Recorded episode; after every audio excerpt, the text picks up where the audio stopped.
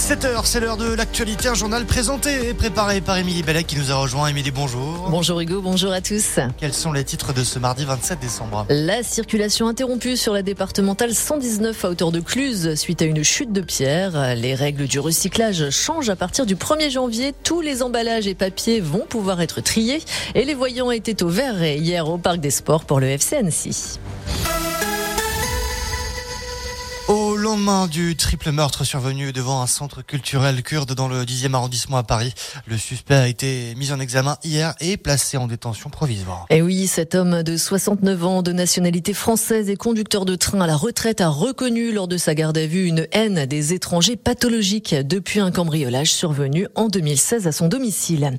Le bilan s'alourdit aux États-Unis, au moins 47 morts à déplorer suite à la violente tempête hivernale qui a frappé plus particulièrement neuf États à Noël. Certaines régions ont été ensevelies sous des mètres de neige et les températures ont chuté par endroits jusqu'à moins 50 degrés.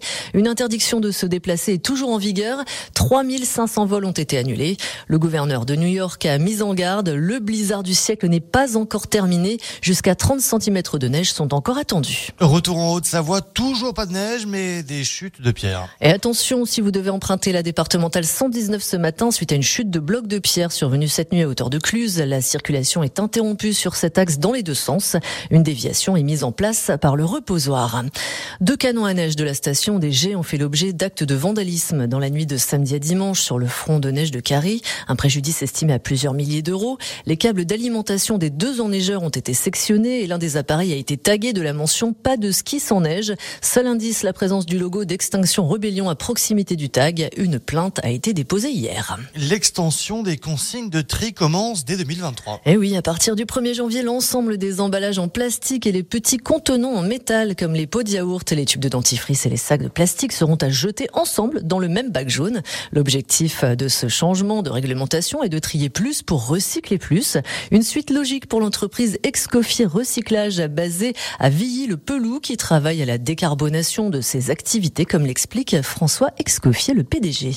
On y est engagé depuis longtemps puisqu'on a anticipé euh, toutes les ZFE pour les poids lourds, on a des camions à gaz, on a tout le travail sur les peintures, sur les peintures à eau, acrylique et les pots que vous emmenez dans vos déchetteries. Et puis on a d'autres sujets euh, comme la pyrolyse flash qui viendront ensuite après. Et puis un nouveau centre de tri pour la fabrication du combustible solide recyclé qui représente 60% de la valeur calorifique du pétrole et qui est un substitut euh, très important pour produire de l'énergie, un sujet dans lequel on est en plein dedans. Et attention, si tous les emballages en plastique et métal seront désormais recyclables début 2023, ce ne sera toujours pas le cas des objets comme les CD, DVD, bassines ou autres tuyaux. Si la pluie et le manque de neige impactent les domaines skiables alpins, la neige est au rendez-vous sur le domaine de ski de fond de Chamonix, le seul ouvert dans la vallée et ce grâce à la neige de culture.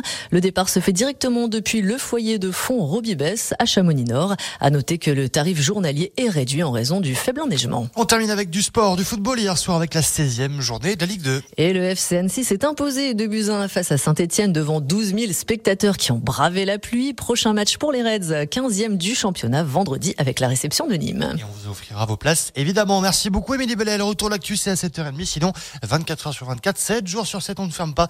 radiomontblanc.fr.